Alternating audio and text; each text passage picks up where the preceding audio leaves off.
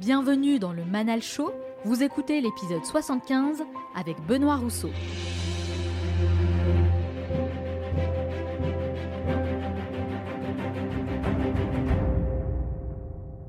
Et mon choc, ça m'a marqué, j'avais 35 ans, j'étais en salle des professeurs, j'avais des, jeunes collègues qui avaient entre 25 et 28 ans, ils étaient en train de calculer le montant de leur retraite dans 40 ans.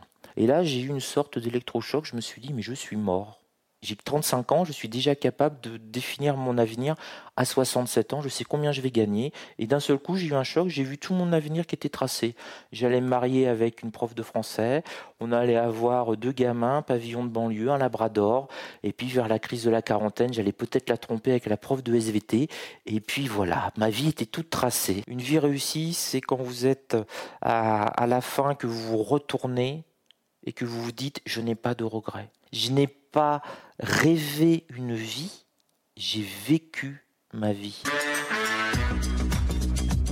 Je m'appelle Manal et j'ai lancé ce podcast dans le seul et unique but de vous aider à devenir un peu plus chaque jour une meilleure version de vous-même. Cela fait trois ans maintenant que je vous emmène avec moi chaque semaine à la rencontre d'une nouvelle personnalité pour découvrir les secrets de sa réussite. J'ai choisi de recevoir uniquement les meilleurs dans leur domaine, des personnes qui ont des parcours intéressants et atypiques et qui acceptent de partager leurs conseils et leurs expériences. Mon but est de vous apporter des réponses concrètes et des conseils pratiques que vous pouvez appliquer dès aujourd'hui et qui vous aideront à passer au niveau supérieur. Dans cet épisode, je vous emmène à la rencontre de Benoît Rousseau pour découvrir les coulisses du trading, un univers fascinant qui suscite également de nombreux fantasmes.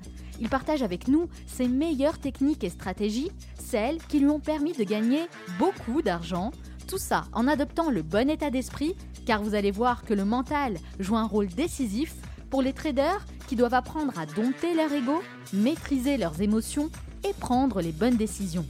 Comme d'habitude, je terminerai cette émission en partageant avec vous les trois meilleurs conseils à retenir de mon entretien avec Benoît Rousseau. Et n'oubliez pas, certains veulent que ça arrive, d'autres aimeraient que ça arrive, et seulement quelques-uns font que ça arrive. Alors soyez attentifs et faites partie de ceux qui font que ça arrive. Passez à l'action.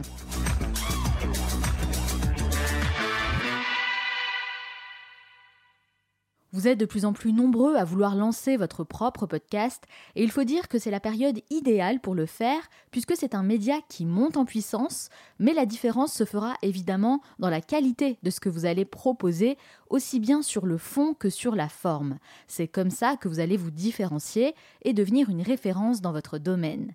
Et comme vous avez été très nombreux à me poser des questions sur la manière dont je réalise le Manal Show, eh bien j'ai décidé de partager avec vous tout ce que vous devez savoir pour réaliser un podcast de qualité dans une masterclass très complète avec plus de 6 heures de formation audio et vidéo.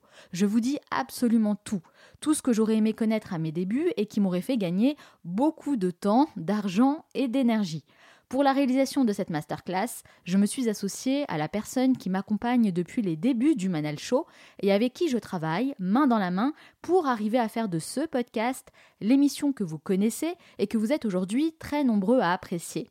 Vous allez tout découvrir, de A à Z, pour créer du contenu phénoménal qui attire les auditeurs et régler les questions techniques une bonne fois pour toutes. Pour en savoir plus et accéder à cette masterclass, rendez-vous sur le site lemanalshow.com slash school ou cliquez directement sur le lien qui se trouve en bas dans la description. J'espère vraiment que cette masterclass vous aidera à réaliser un podcast de qualité dont vous serez fiers. Professeur d'histoire et d'économie pendant plus de 10 ans, il décide de quitter l'enseignement pour le monde de la finance. À 35 ans, il se lance en tant que trader en compte propre, une nuance qui a son importance car il trade uniquement avec son argent personnel. C'est une étape cruciale dans sa vie qu'il qualifie comme étant l'école de la responsabilisation. Pour lui, le trading est un outil de développement personnel pour apprendre à se connaître et à maîtriser ses pulsions. Passionné par la psychologie et la psychanalyse, il entame alors une longue phase d'apprentissage, rythmée par des réussites mais également de nombreux échecs, et loin de l'image sulfureuse du trader qu'on peut voir sur le web, surjoué par des personnes qui ne cherchent qu'à faire du clic, lui, il choisit de montrer la réalité du terrain, l'envers du décor, sans en faire trop, mais simplement en partageant son expérience et ses conseils, et en étant le plus pédagogue possible. Il est suivi aujourd'hui par des dizaines de milliers de personnes à travers le monde et délivre chaque jour des contenus de grande qualité. Trader expert dans son domaine, rédacteur du blog andlil.com et auteur de livres références dans l'univers du trading, il est avec moi aujourd'hui pour répondre à mes questions. Benoît Rousseau, bonjour. Bonjour Manel. Et merci d'avoir accepté mon invitation. Merci à vous de m'avoir invité. C'est un grand plaisir de participer euh, à cette émission, à ce podcast que je suis euh, vraiment avec intérêt. J'aime l'énergie, le message que vous délivrez au quotidien. Alors du coup, vous connaissez la première question que je pose à tous mes invités. Pourquoi vous faites ce que vous faites aujourd'hui alors ce qui me motive à me lever chaque matin, c'est que mon métier de trader en compte propre est un défi en fait au quotidien. Quand je me lève, je remets euh, tout ce que j'ai pu emmagasiner comme expérience à zéro. C'est-à-dire que je, m'identifie un petit peu comme un, comme, un grand chef étoilé. J'ai la chance de, fréquenter quelques chefs étoilés et on a vraiment cela en commun. Un chef étoilé, c'est la quête de la perfection en permanence. Il peut avoir trois étoiles, mais il doit euh, conserver ses étoiles du 1er janvier au 31 décembre. S'il mmh. commet une seule fois une erreur, il suffit qu'il y ait un inspecteur de guide Michelin et il va euh, totalement euh, dégrader. Il va passer de, de, 3 de 3 macarons à 2 macarons, par exemple. Et un trader en compte propre, c'est exactement la même chose. Tous les matins, je me mets devant mes écrans et tout est possible. Je pourrais par exemple craquer psychologiquement, etc. Donc c'est ce qui m'intéresse en fait, c'est un travail perpétuel sur, sur, soi. Et il faut être dans, dans le présent. C'est quelque chose qui est finalement assez euh, zazen, euh, le trading, je pense. Il faut faire abstraction totalement de ces résultats de la veille c'est un, un, axe qui m'intéresse énormément, tout ce qui est euh, psychologie justement du trader. Et c'est pour ça d'ailleurs que vous parlez beaucoup de développement personnel aussi. On va y revenir, mais c'est vrai que dans la présentation, euh, j'ai bien dit que vous étiez euh, trader en compte propre. C'est mhm. quand même une nuance qui est très importante, hein, qui a son importance par rapport à un trader classique. Est-ce que vous pouvez expliquer justement ce que ça veut dire à nos auditeurs? Alors, vous avez le trader, j'allais dire hollywoodien, euh, classique, que l'on voit, le, trader survolté, euh, qui ne se maîtrise pas, qui roule en Porsche, en Ferrari, qui euh, prend des lignes de coke. Voilà, c'est un petit peu ce un peu le loup de Wall Street? C'est exactement le loup de Wall Street et j'essaie de combattre cette image parce qu'on a beaucoup de, de gens, j'allais dire, de, de, 18 à 77 ans qui ont un peu cette image-là du trader. La meilleure image pour vous donner à peu près l'idée de ce qu'est un trader en compte propre. Euh, c'est un moine zen de huitième euh, niveau et qui peut attendre trois heures euh, qu'il se passe quelque chose devant son graphique. Et donc, si vous faites un film d'Hollywood en montrant un trader qui pendant trois heures ne fait rien, ça va pas marcher beaucoup. À moins de faire un film expérimental, mais il n'y aura pas de, de public. Donc voilà, c'est en fait l'opposé de tout ce que vous pouvez avoir comme image, le loup de Wall Street, même Wall Street.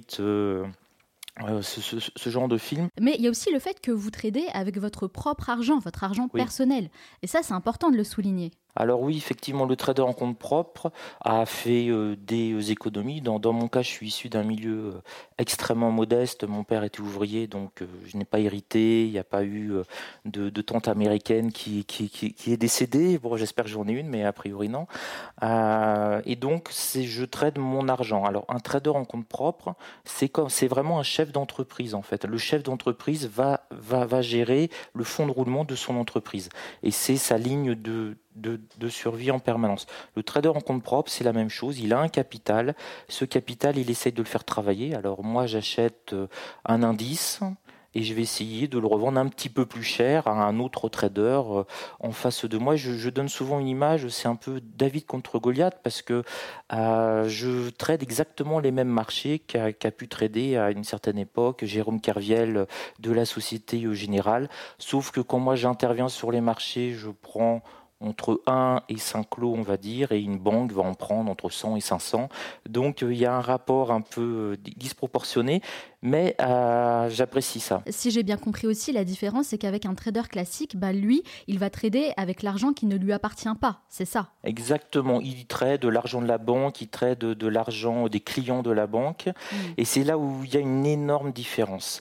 En termes notamment de, psychologie. On a eu par exemple des, cas assez connus de, traders qu'on appelle vedettes dans les, institutions financières qui réussissaient très bien, qui faisaient vraiment des taux de réussite magnifiques et qui ont voulu se lancer en solo. C'est-à-dire qu'ils ont démissionné, ils ont dit je vais créer mon fonds, je vais, je vais mettre mon argent. Et souvent, souvent, souvent, ça a été de véritables catastrophes.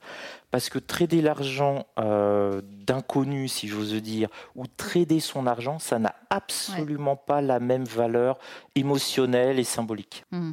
Ouais, je comprends tout à fait. En tout cas, c'est très intéressant. C'est pas la même manière de trader. Mais j'aimerais d'abord venir un petit peu sur votre parcours parce que c'est vrai qu'avant de devenir trader, vous étiez professeur d'histoire et d'économie pendant plus de 10 ans. C'est un tout autre univers, hein, on peut le dire. Alors, qu'est-ce qui vous a poussé à quitter l'enseignement pour le monde de la finance?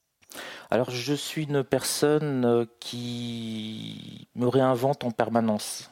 C'est-à-dire que je, sais que je vais peut-être vivre que, que 80 ans et j'aimerais avoir plusieurs vies.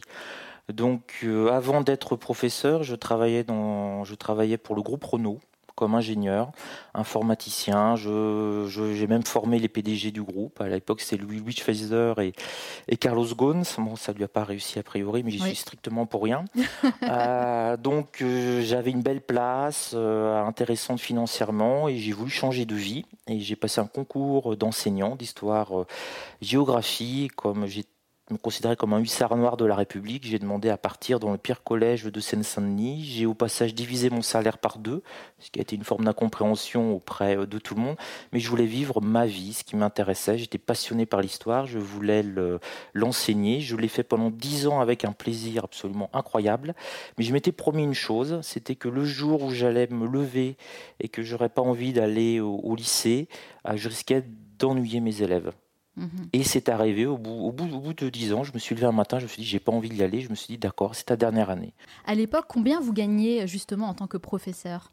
Alors, en tant que professeur, euh, je gagnais entre 1800 et 2000 euros par mois, approximativement. Mais c'est vrai que finalement, quand on réfléchit un peu à votre histoire, on se dit que entre le fait d'être professeur et de devenir trader, il y a quand même un gap, il y a un océan entre les deux métiers. Alors, comment vous avez fait le lien entre les deux? Qu'est-ce qui vous a donné envie de vous intéresser à l'univers de la finance? J'ai toujours été fasciné euh, par les chiffres. J'ai un petit côté Renman, hein, ça il faut, il faut le dire. Je vois, c'est pour ça que je n'ai jamais de montre. Par exemple, si jamais j'ai une montre digitale et qui a marqué 11h47, ça va être plus fort que moi. Je dois additionner, soustraire et multiplier automatiquement. Donc 11h47, ça vous fait par exemple 11, 37, 47, 58, 517. Donc euh, voilà, j'ai une forme de fascination pour les chiffres. Mais du coup, est-ce que vous êtes intéressé à tout ça euh, tout seul ou est-ce que vous avez été initié par un membre de votre famille ou peut-être de votre entourage? Alors non, parce que d'une famille ouvrière, euh, c'était même plutôt très mal vu euh, le trading. Mais euh, non, non, j'ai personne dans ma famille qui était intéressé par cela et j'ai strictement tout appris par, par moi-même. Alors ça paraît bizarre quand je dis ça, mais je suis vraiment un autodidacte absolu. À, mon époque, déjà, on n'avait pas Internet, donc on n'avait pas euh, beaucoup, aucune source d'information. Il y avait très peu de livres sur le trading. Donc j'ai vraiment tout appris par moi-même. J'ai peut-être écrit un livre sur le trading, mais j'en ai jamais lu. Je ne peux pas vous dire pourquoi. Hein. C'est alors il y a une histoire familiale, ça je peux pas en témoigner, mais c'est mes parents qui me le disent. Quand, quand j'avais 3-4 ans, j'étais en train de, de, de jouer euh, sur le tapis avec euh, certainement euh, des petits soldats, des choses comme ça. Et d'un seul coup, à la télévision à l'époque, il y avait André Théron qui donnait les cours de la bourse. Et à l'instant où il donnait les cours de la bourse, il paraît que je m'arrêtais complètement figé, que je le regardais en quasiment en apnée. Donc voilà. Ah, c'est là que vous avez nourri un intérêt vraiment fort, c'est ça? J'en sais rien. En tout cas, c'est la... c'est ce que me disent mes parents. Après, est-ce que c'est de la légende familiale ou pas Ils vont On a tous besoin de, toute façon d'un storytelling. voilà. Donc voilà. Donc bon, mais je je peux pas. Au jour d'aujourd'hui, par exemple. Je gagne très confortablement ma vie, il euh, n'y euh, a pas de souci. Mais si je gagnais par exemple, je sais pas, 100 millions d'euros à euro million, je me lèverais le matin et j'irais trader. Même si je tradais, je sais pas, à 10 centimes le point, euh, j'en ai besoin parce que pour moi, c'est fondamental dans ma vie. C'est la chose qui me permet de me développer le plus. Et c'est le chemin qui m'intéresse le plus, c'est le développement personnel. Ouais, c'est un outil pour vous de progression personnelle dans tous les domaines de votre vie en fait. Oui, le plus efficace, le plus dur aussi. J'ai mm. des amis qui peuvent aller, je ne sais pas, en Inde, voir un maître. Euh, un maître, ils, font du yoga, des choses comme ça, et ben moi je me mets devant mes écrans parce que c'est une forme de méditation pour vous. Une forme de méditation, une forme de violence aussi, parce que c'est le seul métier, à mon avis, j'ai eu beau chercher, je n'ai pas trouvé euh, d'autres métiers où je suis 100% responsable de mes actes. C'est-à-dire que je suis un adulte. C'est-à-dire qu'au moment où j'achète ou je vends, c'est mon choix. Et, c'est ça qui vous intéresse le plus? Absolument. Le, le moment où j'achète et je vends, c'est mon choix, c'est ma responsabilité. Je gagne, je perds, peu importe.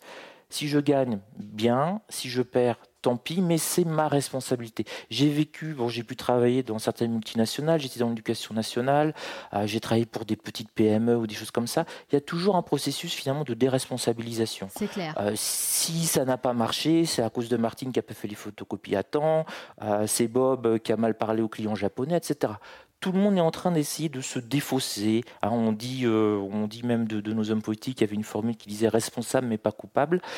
Voilà, une sorte, pour moi, on vit dans une société de plus en plus infantilisée où chacun fuit ses responsabilités. Pour moi, être un adulte, un homme, j'allais dire, avec un grand H, euh, c'est justement être responsable totalement de, de, ses actes. Et je trouve que c'est le seul métier. J'ai un ami qui est restaurateur, son restaurant peut ne pas marcher pendant un certain temps, ça peut venir euh, du chef, ça peut venir du temps, voilà, il y a tout un tas de facteurs. Il y a toujours des facteurs extérieurs. je Extérieur.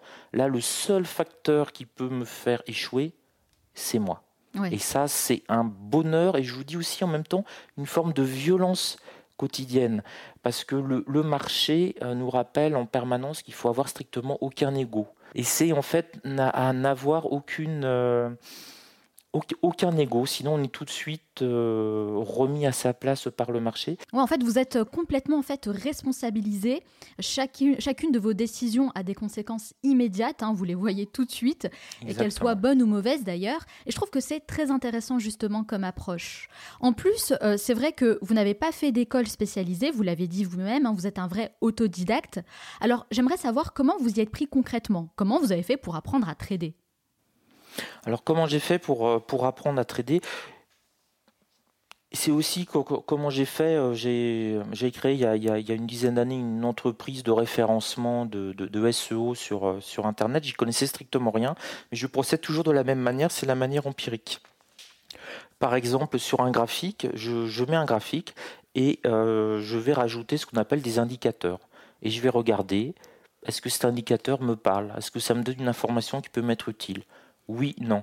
Et comme ça, j'ai passé euh, des semaines, des mois à essayer chaque indicateur un par un pour voir si à un moment il était en résonance avec moi, s'il m'expliquait, euh, s'il m'aidait à comprendre mieux euh, le marché. Et c'est des centaines, milliers euh, de tests. J'ai rapidement repéré quand même qu'il y avait certaines heures où il y avait euh, des euh, plus, plus, plus, de nervosité. J'ai essayé de comprendre pourquoi. C'est l'ouverture des bourses. C'est une nouvelle qui tombe systématiquement le vendredi à 14h30, le chômage américain. Donc comme ça, j'ai glané des petites informations et j'ai pu vérifier que effectivement à tous les mois, à telle date, à telle heure, ça se met à bouger parce qu'il y a une nouvelle qui est importante. Alors sérieusement, ça s'est passé comme ça, donc avec aucun livre, euh, aucune formation, aucune vidéo. C'est très difficile en fait à, s'imaginer ça aujourd'hui. Hein. Alors je vais vous donner un exemple très concret. J'étais euh, j'étais étudiant en histoire, j'allais, euh, je travaillais le matin et j'allais assister au cours au cours, au cours le soir et j'avais une petite radio que, que, je me mettais dans, dans, dans, le creux de la de l'oreille et toutes les demi-heures sur France Info il y avait un point bourse donc il disait le CAC 40 plus 1,52 etc et donc euh, j'écoutais et de temps en temps je partais en courant euh, du cours d'amphi pour aller à la poste pour aller choper un Minitel et pour passer mon ordre sur Minitel. Ah oui, d'accord. Ah, voilà, donc c'était vraiment la préhistoire. Et parfois, il y avait des gens qui étaient devant moi, il y avait la queue, et euh, ça m'est arrivé d'ailleurs de donner 50 francs à l'époque, c'était les francs aussi, euh, à la personne en disant écoutez, vraiment, c'est extrêmement important, je dois passer un ordre. Je vous donne 50 francs, euh, je passe devant vous parce que ça pouvait se jouer à, quelques, minutes près, le cours pouvait se retourner. À quel moment vous décidez justement de quitter votre poste d'enseignant pour vivre totalement du trading? Alors, il faut, il faut voir que, pendant dix ans, ça a été entre guillemets dix ans de sacrifice pour essayer d'atteindre une certaine somme, un certain matelas, euh, dont je gagnais entre 1800 et 2000 euros par mois. J'avais décidé de vivre à la limite du seuil de la pauvreté. Pourquoi Parce que euh, énormément de gens en France qui vivent euh, sur le seuil de la pauvreté, ils s'en sortent. Donc euh, c'est exactement ça. Je vivais à peu près avec 700 euros par mois et j'en mettais 1000 euros de côté. Donc du coup, je vivais dans un tout petit appartement, le plus petit possible, 15 mètres carrés pour économiser. Je partais pas en vacances, etc. Mais j'ai un côté totalement décroissant, hein, donc ça m'allait à, la perfection. Hein. C'était pas du tout. là, je voilà, j'ai un jean, c'est le même depuis 4 ans. J'ai ma paire de chaussures, c'est la même depuis 3 ans. Voilà, je ne suis pas du tout dans l'accumulation de, biens matériels, donc, donc ça m'allait bien. Mais quand vous aviez décidé de mettre de côté comme ça les 1000 euros de côté hmm. chaque mois, est-ce que c'était dans l'idée justement de vous lancer dans le trading un jour? C'était ça l'objectif? Pas, pas nécessairement, mais c'était dans, dans l'idée de, de, me dire un jour, je vais créer mon entreprise, je vais avoir une idée, un projet, et je vais partir sur autre chose, sur une nouvelle vie. Cette vie-là me plaît, j'adore enseigner, mais euh, je ne me voyais pas euh, finir ma vie. Et mon choc, euh, c'est quand en fait, donc j'avais, très précisément, on se souvient vraiment bien, ça m'avait marqué, j'avais 35 ans, j'étais en salle des professeurs, et j'avais des, des, des jeunes collègues qui avaient entre 25 et 28 ans ils étaient en train de calculer le montant de leur retraite. Ah. Dans 40 ans. Et effectivement, quand on est enseignant, on est capable de calculer le montant de sa retraite à 67 ans au centime près, en disant, bon, mon salaire, il évolue comme ça, etc. Et là, j'ai eu une sorte d'électrochoc. Je me suis dit, mais je suis mort j'ai 35 ans, je suis déjà capable de définir mon avenir à 67 ans, je sais combien je vais gagner. Et d'un seul coup, j'ai eu un choc, j'ai vu tout mon avenir qui était tracé. J'allais me marier avec une prof de français, on allait avoir deux gamins, pavillon de banlieue, un labrador, et puis vers la crise de la quarantaine, j'allais peut-être la tromper avec la prof de SVT. Et puis voilà, ma vie. C'est quelque chose qui vous a angoissé, c'est ça? Oui, cette certitude. Vous avez des gens qui sont rassurés parce que c'est très agréable hein, d'être fonctionnaire. Euh, le 25 du mois, quoi qu'il arrive, votre salaire tombe. Quand vous êtes enseignant, le mois de juillet et le mois d'août, vous êtes très heureux de toucher votre salaire. C'est, euh, mais je me suis senti vide et mort en fait. Et j'avais besoin d'avoir un espoir. C'est même pas un espoir, c'est me dire ma vie n'est pas toute tracée. Il peut arriver des choses. On est tous en quelque sorte conditionnés, formatés, euh, évidemment par l'éducation qu'on a eue, par l'école, par la société, c'est clair. Et c'est pour ça aussi qu'aujourd'hui on entend beaucoup parler de développement personnel et euh, de personnes qui décident justement de tout reprendre à zéro, de poser leur démission pour faire totalement autre chose. Donc c'est pour ça que je pense que ça va vraiment beaucoup parler à nos auditeurs. Mais ce qui est sûr en tout cas, Benoît, c'est que vous aviez un objectif clair en tête un objectif très précis, c'était mettre une certaine somme d'argent de côté, et vous avez donc adapté votre niveau de vie par rapport à ça, vous vous êtes fixé une somme à atteindre pour quitter cette vie qui ne, qui ne vous convenait pas finalement. Euh, est-ce que vous avez défini une somme précise à atteindre? Oui, alors je suis complètement obsessionnel, j'adore les chiffres, ça vous aviez, euh, vous avez bien compris euh, la chose. Oui, je m'étais, je m'étais fixé une somme bien précise en me disant si j'ai cette somme-là, même si je ne trouve pas de travail, j'ai de quoi vivre modestement pendant 4 à 5 ans, qui me permettra de trouver du boulot, etc. Alors c'est combien?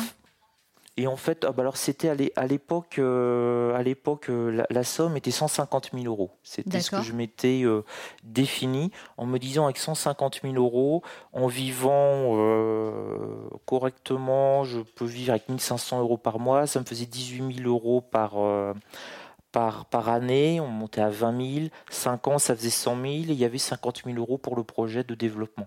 J'étais parti dans l'idée, je crée une entreprise, euh, je ne gagne pas d'argent du tout pendant, pendant 5 ou 6 ans euh, avec cette entreprise pour la développer au maximum. Si l'entreprise gagnait de l'argent, je réinvestissais. Et euh, j'avais mon fonds, une sorte de tranquillité, mon matelas pour vivre pendant 4 ou 5 ans. En tout cas, vous étiez super prévoyant quand même. Hein. Oui, alors j'ai toujours planifié un petit peu, un petit peu ma vie. Euh, alors pour rien, pour rien vous cacher, à 15 ans, j'avais décidé qu'à 35 ans, je prenais ma retraite ou je changeais de vie. Ah, c'est vrai. Que j'ai fait à 35 ans. Oui. Ah, c'est incroyable. Ah, bah bah là, je peux vous dire mon, mes projets pour la prochaine décennie. Oui, je, planifie. Euh, alors, en me laissant bien sûr des, espaces de liberté, mais je suis ancien professeur d'histoire-géographie. Il, la seule chose que j'ai bien aimé dans l'URSS, c'était les plans quinquennaux. C'est-à-dire qu'ils se fixaient des objectifs tous les cinq ans.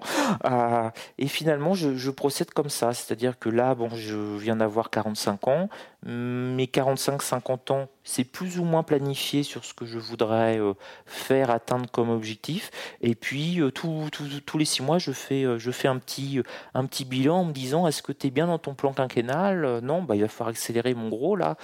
tu travailles pas assez. Ou, ou tu dis ah, c'est pas mal, j'ai un petit peu de marge, je vais peut-être pouvoir développer un autre projet en parallèle. Donc oui, je, je me cadre, en fait, je me fixe des objectifs. Vous avez une vision bien précise, en tout cas, de la vie que vous souhaitez mener. Alors comment ça se passe? Est-ce que vous écrivez tout ça quelque part dans un carnet pour vraiment vous y tenir? Absolument, absolument. Alors j'ai euh, des carnets, j'en ai un petit peu partout. Euh, on a la radio, je peux pas vous les montrer, mais euh, voilà, j'ai des projets. c'est vraiment, c'est c'est développé parce que je, je fais ce que j'appelle, enfin, je fais de la projection c'est-à-dire que je m'imagine dans un an. Et j'y pense, euh, j'allais dire, très très fortement. Et euh, c'est-à-dire que j'imagine dans un an où j'en suis par rapport à mes projets, mais aussi les problèmes qui pourront arriver, les problématiques différentes. D'accord. Parce que euh, je me suis fait un petit peu déborder en, en devenant trader en compte propre, c'est-à-dire qu'à l'origine, j'avais espéré gagner à peu près mon salaire de professeur trouvais ça à peu près raisonnable. Alors, il s'est avéré que je me suis mis à gagner beaucoup plus que mon salaire de professeur et je n'avais pas prévu du tout cette possibilité. Et ça m'a totalement déstabilisé pendant deux ans parce que je n'avais pas préparé ça, je n'avais même pas envisagé de gagner. Par, j'ai certains mois, je gagne 10 euh, ou 20 fois mon ancien salaire. Mais quel effet ça a eu sur vous? Parce que finalement, c'est une bonne chose. On pourrait se dire, bah, c'est plutôt positif de gagner plus que ce qu'on aurait imaginé. Alors ça paraît très positif quand on, ne le vit pas. Et c'est là en fait où je me suis rendu compte que toute mon éducation, et même l'éducation que, j'ai pu donner aux élèves que, j'avais, ce que j'essayais de transmettre, on n'est pas préparé, du moins en France, je ne parle pas du système américain, mhm. on n'est pas préparé à réussir en France. Oui, ça c'est vrai. Ça nous tombe dessus et on ne sait plus quoi faire. On est totalement On perd nos moyens, c'est vrai complètement. Je ne savais plus quoi faire. Donc j'ai fait des bêtises. Je me suis mis à dépenser l'argent euh, dans des choses totalement inutiles parce que je ne savais, je n'avais plus aucun repère. Et c'est ça qui me paraît en fait intéressant. C'est pour, pour, tous vos, auditeurs, c'est qu'effectivement, euh, il faut être extrêmement positif, il faut croire en soi, euh, il, faut, il, faut, il faut vraiment se, se projeter mais aussi il faut préparer sa réussite. Oui, il faut préparer sa réussite. En tout cas, Benoît, avant d'arriver là où vous êtes aujourd'hui, vous avez connu euh, pas mal de péripéties, il hein, faut le dire. Euh, vous dites que vous avez perdu de l'argent pendant 12 ans. Et un jour, la perte a été trop trop grande et même trop difficile à encaisser, puisque vous avez perdu 25 000 euros en seulement une après-midi. C'est quand même beaucoup. Alors qu'est-ce qui s'est passé ce jour-là? Alors c'est beaucoup c'est beaucoup et ça représentait la moitié de mon capital de l'époque. Donc c'est vraiment euh, un, coup de, un coup de Trafalgar. Mhm. Qu'est-ce qui s'est passé cette journée-là? C'est que je me suis mis une pression que je n'aurais pas dû avoir. Alors, je vous la fais courte. Euh, j'avais euh, j'avais demandé un. J'ai été professeur un peu plus de un peu plus de, de, de 10 ans. J'avais demandé une, une création, un congé création d'entreprise pendant deux ans. Mon entreprise marchait plutôt pas mal. Et à la fin de la deuxième année, je devais faire un choix. Soit je démissionnais définitivement l'éducation nationale, je continuais mon entreprise, soit je réintégrais l'éducation nationale. J'en avais profité pour trader. Et ça marchait plutôt pas mal.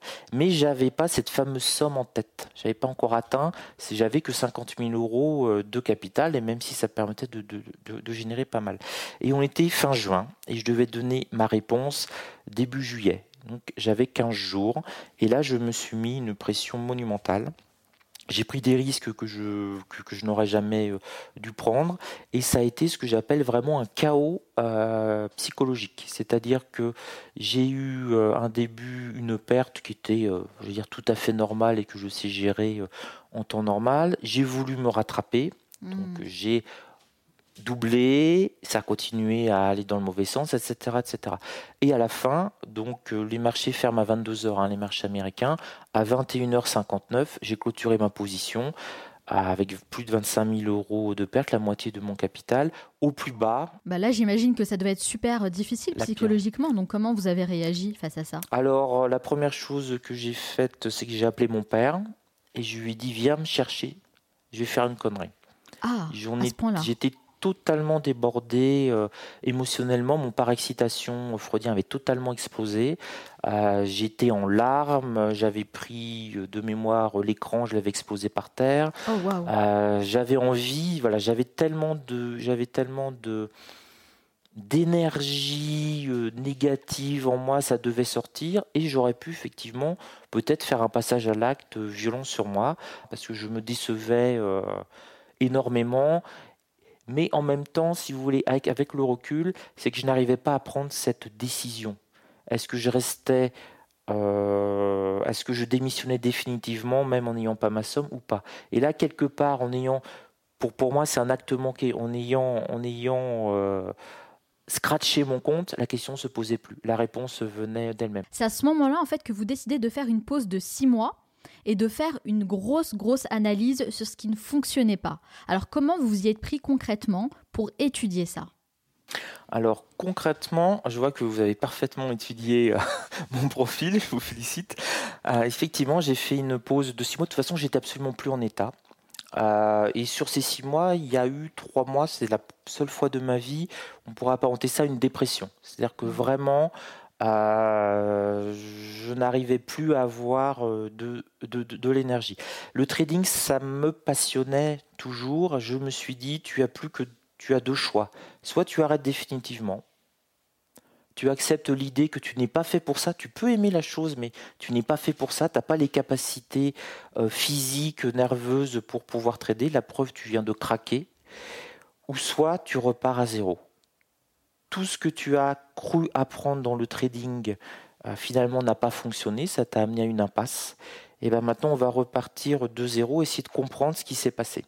Et vous, choisissez la solution numéro 2 Numéro 2, et ça a été en fait un énorme travail. C'est là où j'ai découvert que le trading c'était avant tout psychologique. C'est-à-dire que avant j'étais parti comme énormément de monde, le trading c'est quelque chose de mathématique, de technique, mm. et quand j'aurai trouvé la formule, je vais appliquer la formule un peu magique, le Saint Graal, et ça va fonctionner. Et je me suis rendu compte, j'aurais, hélas vous ne faisiez pas vos émissions, ça m'aurait fait gagner 10 ans, mais euh, j'aurais dû me rendre compte qu'en fait 90% du résultat était totalement psychologique. Et là, je me suis mis, j'ai découvert un univers que je ne connaissais absolument pas. Euh, la psychologie, euh, travailler sur soi. Alors j'ai fait, euh, j'ai été jusqu'à faire une, psychanalyse. Au début, la psychanalyse c'était pour essayer d'être meilleur dans mon trading, et en fait, ça m'a rendu entre guillemets, ça m'a rendu la, vie meilleure. Donc c'était. Vous deveniez petit à petit une meilleure version de vous-même. Mais ça, c'est important de dire que 90% des résultats euh, sont en effet euh, relatifs au mental, à la psychologie. C'est euh, vraiment fondamental.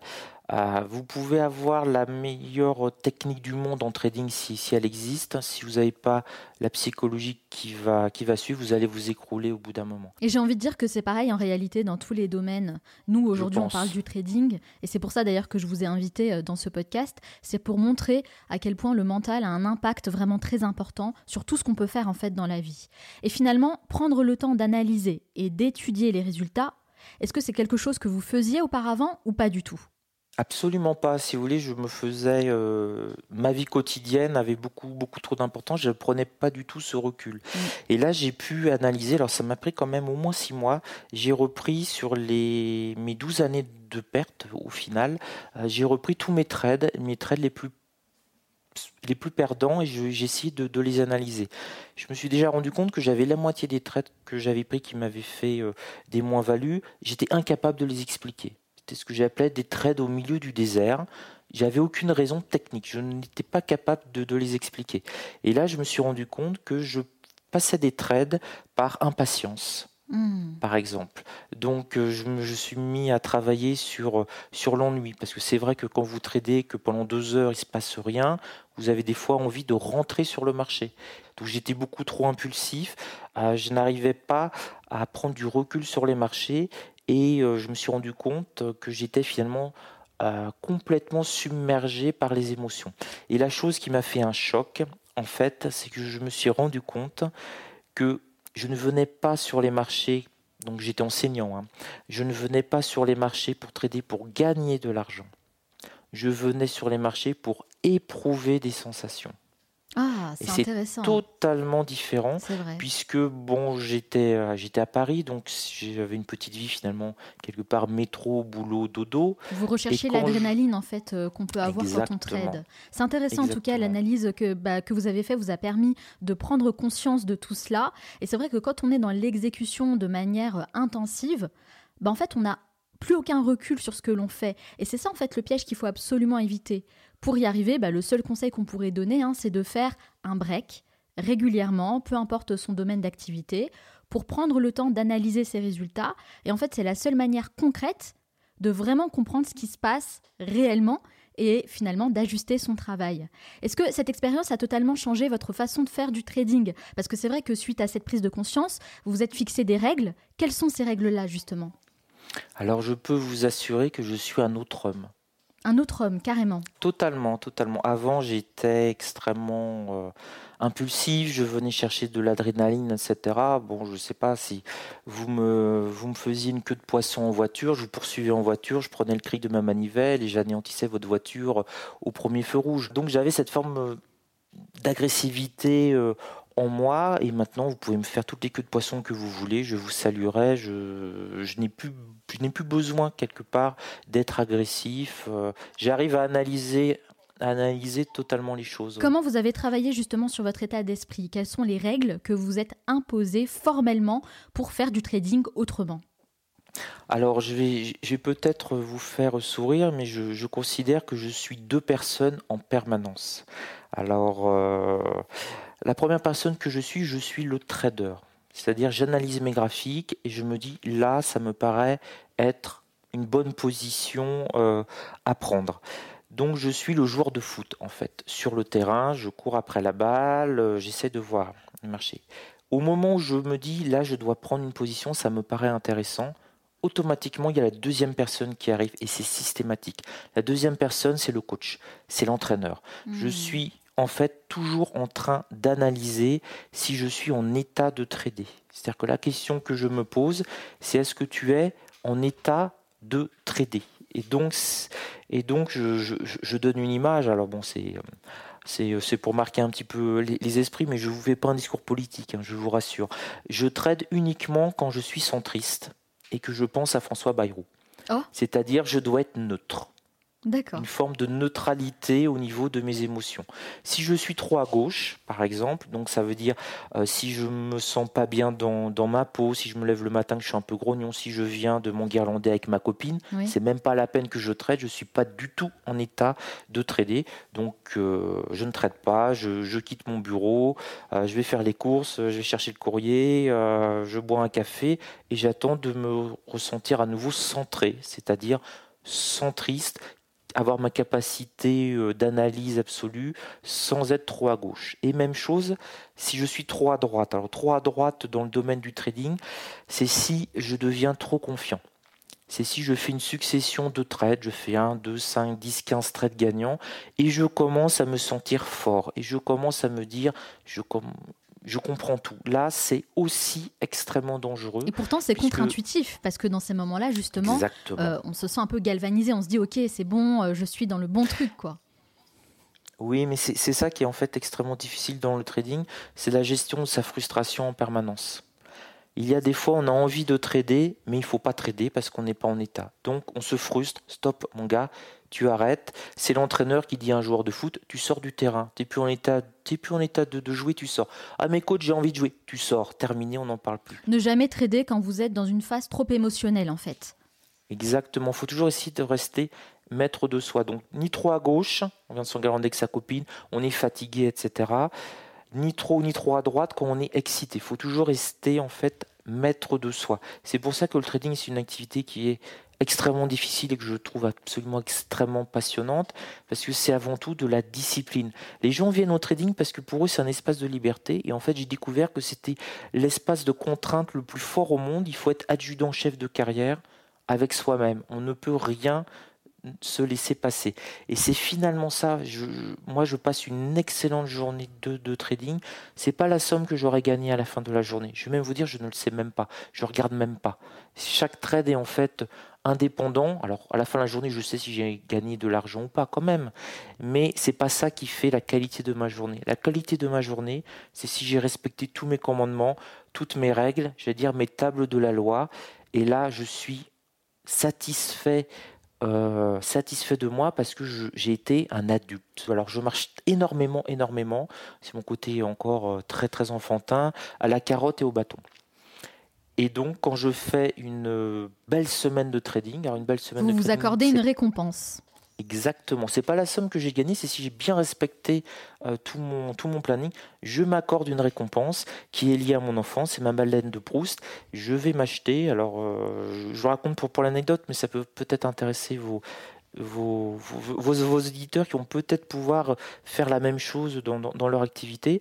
Donc je vais m'acheter une galette à la boulangerie. Ça vous paraît euh, stupide? Je peux m'acheter des usines de galettes. Ah non, hein. non, ça me paraît pas du tout stupide, au contraire, je trouve ça très bien. C'est quelque chose qui est finalement sacralisé. Pourquoi ça revient Je reviens à mon enfance? Je suis vraiment d'un milieu extrêmement pauvre et euh, ma mère m'achetait une galette à la fin de chaque semaine. C'était un vrai cadeau. Hein. J'avais un cadeau à Noël, un cadeau à mon anniversaire éventuellement une galette par semaine, uniquement si j'avais que des A à l'école primaire dans, dans, la semaine.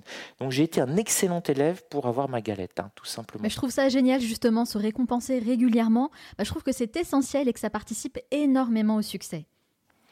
Bah écoutez, euh, vraiment il faut essayer de trouver, moi j'appelle ça ma Madeleine de Proust, mais vraiment je peux vous assurer, je peux gagner des, je vous dis je peux m'acheter à la fin de la semaine une usine de galettes, mais je vais aller m'acheter symboliquement ma galette, je suis content, je la prends, je rentre chez moi, je, c'est un vrai rituel. Justement, aujourd'hui on est vendredi, au moment où on enregistre hein, cet épisode, alors est-ce que votre semaine est positive? Est-ce que vous avez droit à votre galette?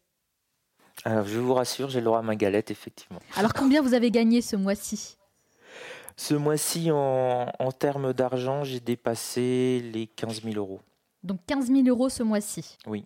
Ça change beaucoup euh, du salaire que vous pouviez avoir quand vous étiez euh, prof d'histoire, on est d'accord?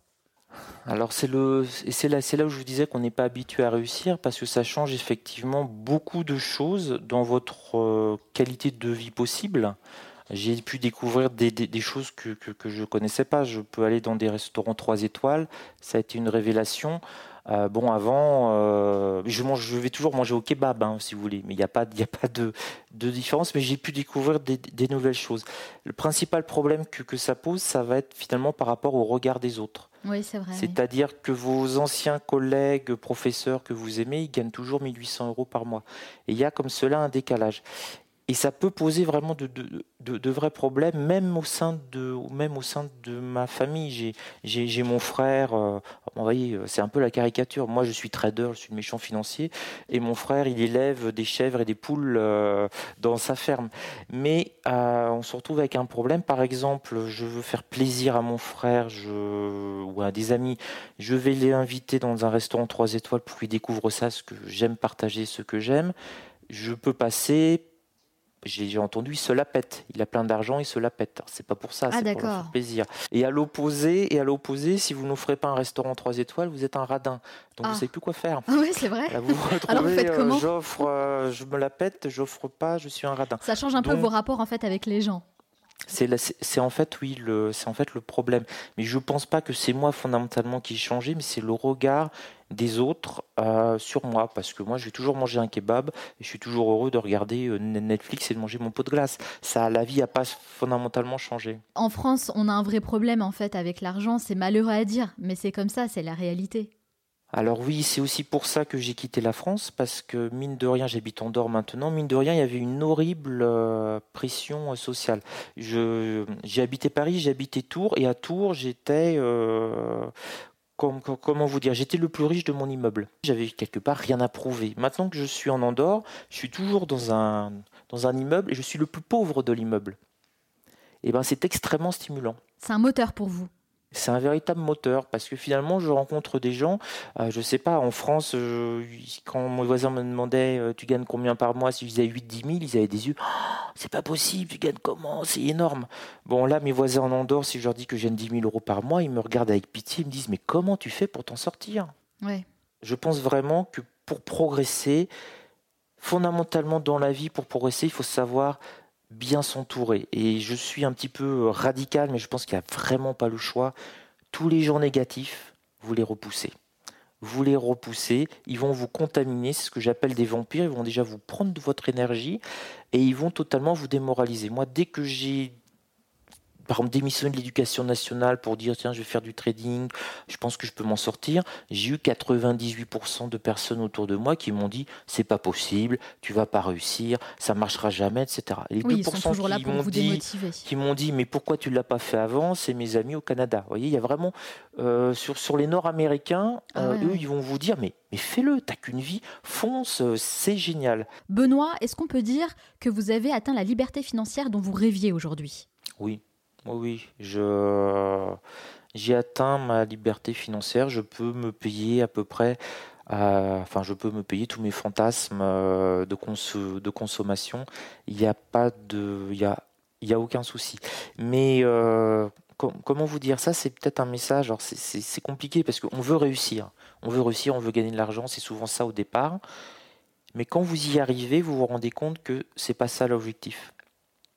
C'est-à-dire que j'avais imaginé, euh, par exemple, bon ça c'était c'était avant que si je gagnais tant tous les mois, j'allais avoir une vie paradisiaque, j'allais prendre ma retraite, j'allais euh, je sais pas aller aux Seychelles, euh, voilà. Je peux aller aux Seychelles, je peux avoir une vie paradisiaque. Au jour d'aujourd'hui, je peux prendre ma retraite. Mais, quel ennui mais quel ennui je l'ai testé, si, si j'ose dire. Pendant trois mois, j'étais retraité. Mais quel ennui Mhm. Quel ennui. Il faut, il, faut, il faut toujours avoir un challenge, quelque chose qui vous motive. Mais je pense que de toute façon, en tant qu'être humain, c'est important en fait de continuer à faire des choses, d'être toujours en mouvement. C'est la raison pour laquelle moi, je suis pas forcément pour le concept de la retraite, mais ça, c'est encore un autre sujet. Hein. Ce que j'aimerais aussi euh, aborder avec vous, c'est la question de l'épanouissement, parce que je me demande si vous vous sentez aujourd'hui épanoui dans ce que vous faites, dans la vie que vous avez. Parce que finalement, c'est pas si simple hein, de rester 10 euh, heures par jour seul devant euh, ces écrans d'ordinateur, parce que je rappelle que vous tradez de chez vous. En plus, vous êtes seul. Oui, alors ça, c'est très lié à ma personnalité. C'est-à-dire que je préfère passer 10 heures seul dans un environnement sonore calme à mettre. Euh, des fois, je mets même mon casque anti-bruit euh, Bose parce qu'il y a une petite voiture qui peut passer que me taper 10 heures avec des collègues qui vont me raconter le week-end et ce qu'ils ont fait et leur barbecue. Voilà, je veux dire, je l'ai vécu. Euh, lundi, je rentre, salle des profs, on parle du week-end, machin bidule, euh, et de Jonathan qui a les oreillons. Mais qu'est-ce que j'en ai à faire? C'est pas du tout ma vie. Mais on fait semblant. Ah, il a les oreillons, bah, ça va passer. Oui. On n'en a rien à faire, on sait même pas quoi il ressemble son gosse. Et euh, le fait qu'il ait, qu'il ait brûlé ses trois merguez, on n'en a rien à faire. Alors, je peux paraître pour un asocial à dire ça, mais je, non, non, mais c'est exactement ce que je pense aussi. Benoît. Et vous savez, c'est très difficile en fait d'avoir ce genre de discours. En général, je rencontre des gens voilà, avec qui il faut, je dirais pas faire l'hypocrite, mais faire semblant, parce que sinon on est mal vu, on est voilà, on a tout de suite l'image du, bah, méchant. Bah, en fait. oui, c'est l'image du méchant, du rapport social. Euh, on est obligé de jouer le jeu. Alors la question que je me posais, des fois je regardais mes collègues, je me dis mais qui joue le jeu? Finalement, on est tous en train de jouer un jeu. On va peut-être dire, eh oh, on arrête, hein, on n'a rien à faire. Mais non, non, ça fonctionne comme ça. Donc à votre question, est-ce que je suis épanoui J'ai jamais été aussi heureux de ma vie. Ouais, ça répond très bien à la question en tout cas. oui, parce que je peux choisir. J'ai cette liberté. Je peux choisir avec qui je peux discuter. Vous savez, je vous donner juste un exemple. Hein. Des propositions euh, pour faire des podcasts, des vidéos YouTube et tout. Quand je commence à être un petit peu connu, j'en reçois 4 ou 5 euh, par semaine. Ah oui. J'en fais maximum une par mois. Et quand j'ai vu que c'était vous, je me suis dit, OK, génial, formidable. Merci. C'est euh, la question que je me pose pas. Et donc entre guillemets pour vous, euh, bah, j'ai pris mon vendredi après-midi. Bon là, je, regarde mes graphiques, mais je ne traite pas du tout. J'ai vraiment voulu profiter de ce moment-là avec vous pour être vraiment avec vous pleinement. Mais je l'ai choisi. Il m'a pas été imposé. Et c'est ça mmh. peut-être, si vous voulez, pour moi, la, plus grande liberté, la plus grande source de joie. C'est pas combien j'ai gagné à la fin du mois, c'est que tout simplement, là, j'ai choisi de passer ce moment avec vous, que si j'en ai marre pour une raison ou une autre, je me lève et je vais faire ce que je veux, je vais aller nager, je vais aller faire mes courses à 8 euh, heures du matin ou à 14 heures si j'en ai envie, je rentre, si j'ai envie de discuter avec quelqu'un, je discute avec quelqu'un. Finalement, la vie classique, rien ne m'est imposé. Vous choisissez tout ce que vous faites Et ça, finalement, ça n'a pas de prix. Et je suis totalement d'accord avec vous. C'est la liberté totale. C'est la liberté totale. C'est ça, la liberté. Alors, est-ce que vous pensez que tout le monde devrait s'intéresser au monde de la finance et particulièrement à la bourse? Parce que soyons clairs, Benoît, on fait tout en fait pour nous en éloigner quand on regarde par exemple BFM Business et les fameux experts hein, qui viennent parler sur les plateaux télé, cheveux grisonnants, ventre gonflé au vin rouge, costume mal taillé et qui utilisent en plus des termes hyper techniques pour faire croire qu'ils sont hyper intelligents, bah honnêtement, Benoît, je pense que ça donne pas du tout envie de s'intéresser à tout ça. Alors ça, c'est le problème. J'adore votre humour, franchement, je, suis fan. Ah, je, pense exactement, enfin, je, dis exactement le même type de, de, choses que vous. Euh, alors je pense que le problème qu'on a par rapport au monde de, la finance, c'est qu'on est en, France, on a le pays qui a le niveau le plus bas en économie de tous les pays de l'OCDE. C'est pour ça aussi qu'on a les hommes politiques les plus débiles sur, sur ces sujets-là et qu'on peut croire euh, tel homme d'extrême gauche ou tel euh, homme ou femme d'extrême droite qui en économie peuvent nous dire à peu près n'importe quoi.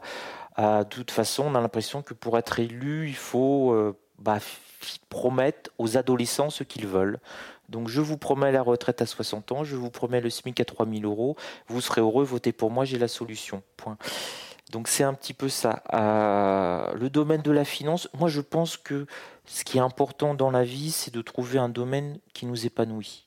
Je comprends totalement, Benoît, mais voyez, moi j'ai l'impression en fait qu'on veut surtout euh, on veut surtout pas justement que les gens s'intéressent à ces sujets-là et au contraire on leur dit bon vous savez quoi continuez à regarder Michel Drucker euh, le dimanche et laissez-nous nous les pros faire notre business tranquillement. Alors oui la question est-ce qu'on laisse le public dans, euh, comment dire, dans l'ignorance volontairement?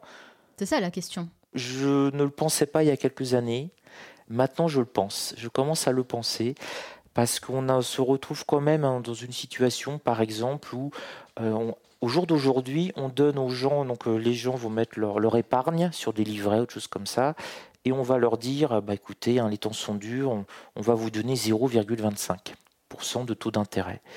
Et les gens sont presque contents maintenant qu'on leur donne 1% ou un demi de taux d'intérêt, alors que les banques peuvent, euh, si elles sont pas trop mauvaises, elles peuvent faire 15 ou 20% derrière. Donc il y a un peu cette idée de c'est trop compliqué pour vous, vous n'allez pas comprendre de toute façon. Laissez-nous le faire, nous, nous sommes les professionnels. C'est déjà bien difficile pour nous. Exactement. Voilà. Donc, est-ce qu'on laisse pas euh, volontairement, peut-être c'est pas prémédité, c'est peut-être même inconsciemment les gens euh, dans cet état, euh, dans cet état d'esprit?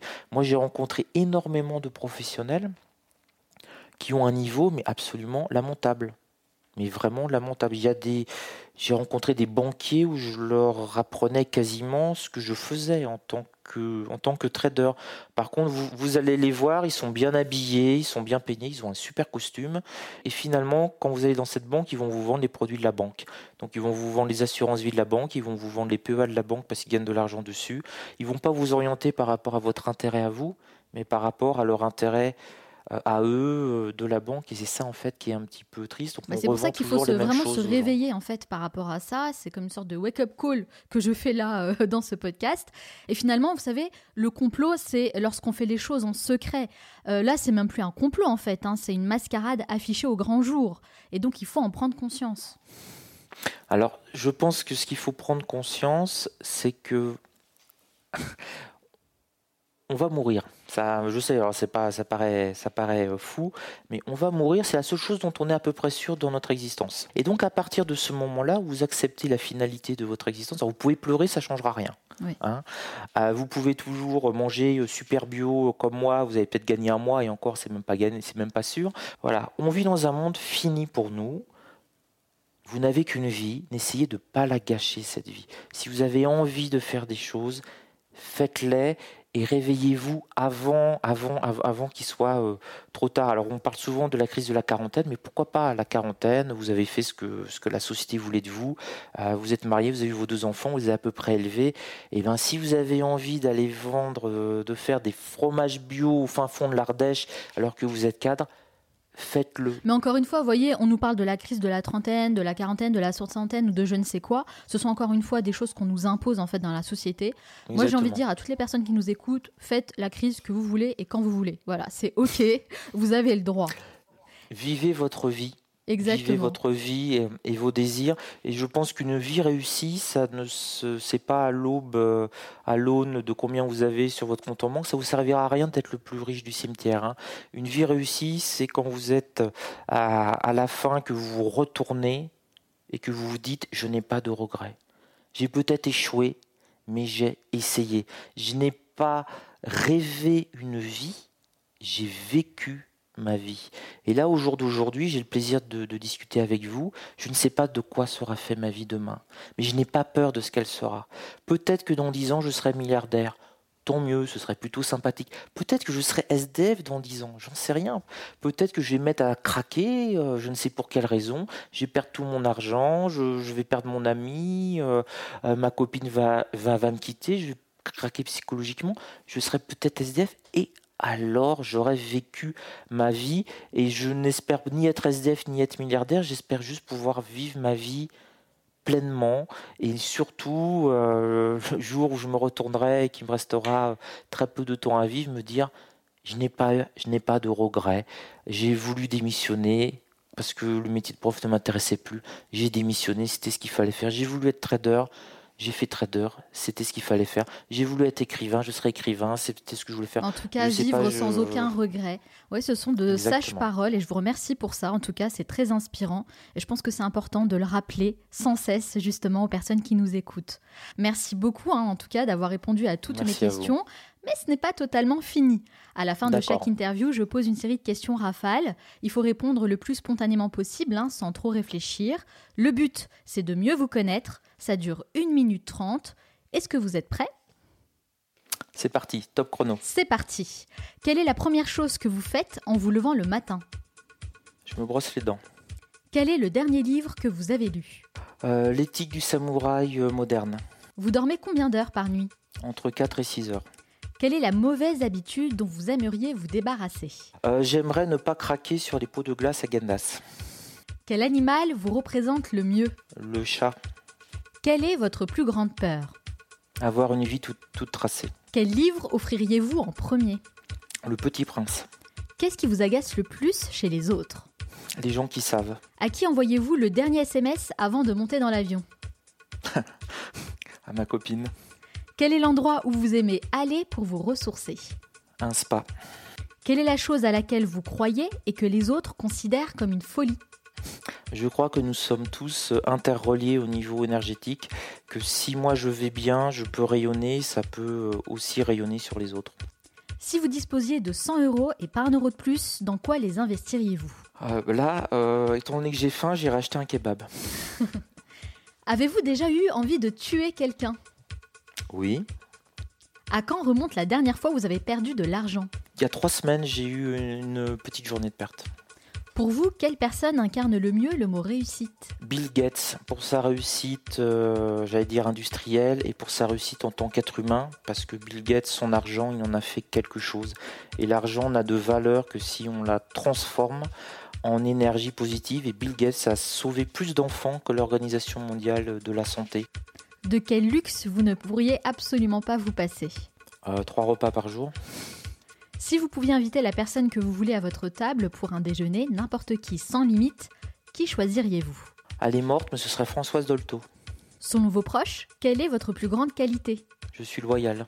Et selon vous, quel est votre plus grand défaut Je suis perfectionniste. Quelle est la dernière chose que vous faites avant de dormir Ah, J'écoute pendant 5 minutes euh, des, des méditations euh, bouddhistes. Merci beaucoup Benoît d'avoir répondu à toutes mes questions et de vous être prêté au jeu hein, des questions rafales. Bah, ça a été vraiment très intéressant pour moi de discuter avec vous, vraiment de découvrir votre univers. Et d'ailleurs, si on veut en savoir davantage sur vous et sur tout ce que vous faites, où peut-on vous retrouver? On peut me retrouver essentiellement sur le forum Andlil, donc andlil.com. Donc il y a le site avec le forum sur andlil.com, il y a également votre chaîne YouTube et vous avez également écrit deux livres, hein, deux livres références dans- sur l'univers du trading. Alors oui, c'est gentil d'en parler.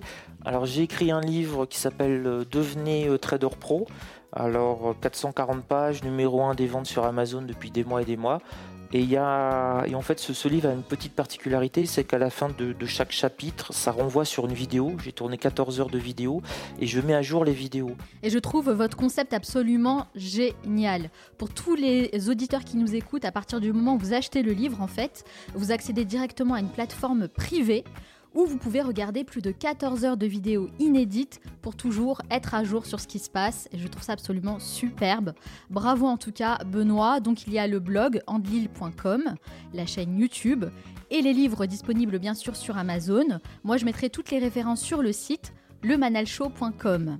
Merci encore Benoît Rousseau, je vous souhaite beaucoup de succès dans tous vos futurs projets. Eh bien écoutez, moi je vous souhaite aussi beaucoup de succès, mais je n'en doute pas parce que vous rayonnez et à faire des choses positives, vous allez attirer inévitablement le positif à vous. Plein de bonnes choses. Nous arrivons à la fin de cette émission, mais avant de vous quitter, j'aimerais partager avec vous les trois meilleurs conseils à retenir de mon entretien avec Benoît Rousseau. Conseil numéro 1, prenez du recul. Dans la frénésie du quotidien, nos journées sont souvent rythmées par les tonnes de choses à faire et l'envie de venir à bout de sa to-do list. Donc on se met à accomplir des tâches, les unes après les autres, presque en mode pilote automatique. Et même si les résultats ne sont pas forcément à la hauteur de nos espérances, eh bien on continue de faire la même chose en espérant que peut-être un jour ça ira mieux. Quel gâchis de temps et d'énergie, vous ne trouvez pas? Prendre de la hauteur permet d'avoir une vue d'ensemble de tout ce que vous avez accompli jusqu'à maintenant. C'est le meilleur moyen de comprendre ce qui va et ce qui ne va pas, ce que vous pouvez changer ou améliorer pour obtenir de meilleurs résultats. La leçon que je retiens de mon entretien avec Benoît Rousseau, c'est qu'il ne faut pas attendre que quelque chose de grave surgisse pour décider de prendre du recul. En réalité, c'est une habitude à mettre en place dès le départ pour faire le point régulièrement et ainsi pouvoir ajuster sa manière de faire encore et encore jusqu'à arriver à une maîtrise parfaite de son domaine. Conseil numéro 2, soyez plus pragmatique. Ce n'est pas parce qu'on a toujours fait les choses d'une certaine manière qu'il faut forcément continuer sur cette voie. S'entêter à vouloir répéter les mêmes actions sans prendre en considération les facteurs extérieurs, eh bien c'est la meilleure façon de se planter. Et croyez-moi, c'est un phénomène que je constate très souvent, notamment dans certaines entreprises où j'interviens en tant que consultante en communication et le constat est clair. Certaines personnes ont vraiment du mal avec le changement. Mais en réalité, c'est une question de mindset. Si vous décidez qu'il est temps pour vous de faire les choses différemment, eh bien vous serez tout de suite dans une démarche proactive. Donc posez-vous cette question. Quels sont les petits changements que je peux faire là tout de suite maintenant en me basant uniquement sur des faits concrets? Parce qu'avec le temps, eh bien j'ai appris à me concentrer davantage sur des informations factuelles, des indicateurs très clairs qui me montrent si oui ou non je suis sur la bonne voie. Et parfois, vous savez, il y a une grande différence entre ce que l'on ressent et la réalité du terrain. Donc le fait d'être plus pragmatique vous aidera à y voir plus clair et à prendre de meilleures décisions. Et enfin, conseil numéro 3, soyez plus attentif à votre humeur du jour. L'humeur a un réel impact sur la qualité de notre travail. Et j'ai remarqué que c'est quelque chose qu'on ne prend pas forcément en considération, alors que ça peut réellement être un facteur déterminant. Prenons l'exemple des sportifs de haut niveau. J'en ai reçu plusieurs dans ce podcast. Et je me souviens tout particulièrement de Géraldine Fasnart, qui performe dans les sports extrêmes. Elle nous a expliqué à quel point son humeur du jour, le mood dans lequel elle se trouve, est un indicateur ultra important qui va jouer dans sa décision de sauter au pas d'une falaise. Eh bien c'est pareil avec Benoît Rousseau. Il a appris à s'écouter pour évaluer un peu son humeur du jour et l'état d'esprit dans lequel il se trouve avant de se poser devant son écran et de mettre en jeu des milliers d'euros eh bien je suis convaincue que c'est quelque chose qu'on devrait tous faire avant d'entamer sa journée. Certes, on n'a pas forcément les mêmes enjeux, mais je pense que c'est important de le faire. Et si vous sentez que vous n'êtes pas au top de votre forme, eh bien prenez le temps d'améliorer tout ça par des exercices simples que vous pouvez effectuer par exemple lors de votre rituel matinal.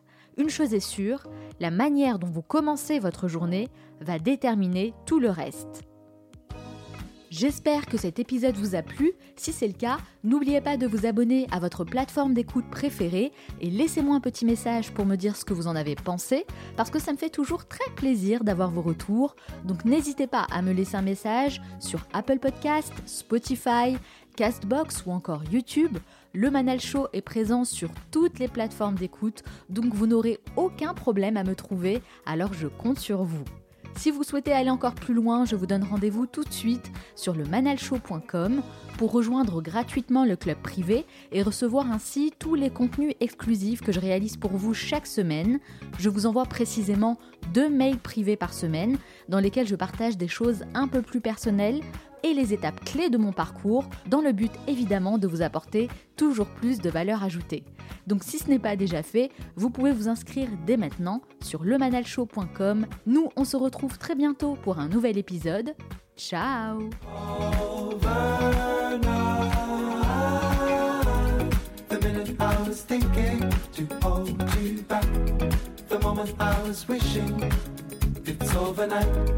The minute I was thinking to hold you back. The moment I was wishing it's overnight.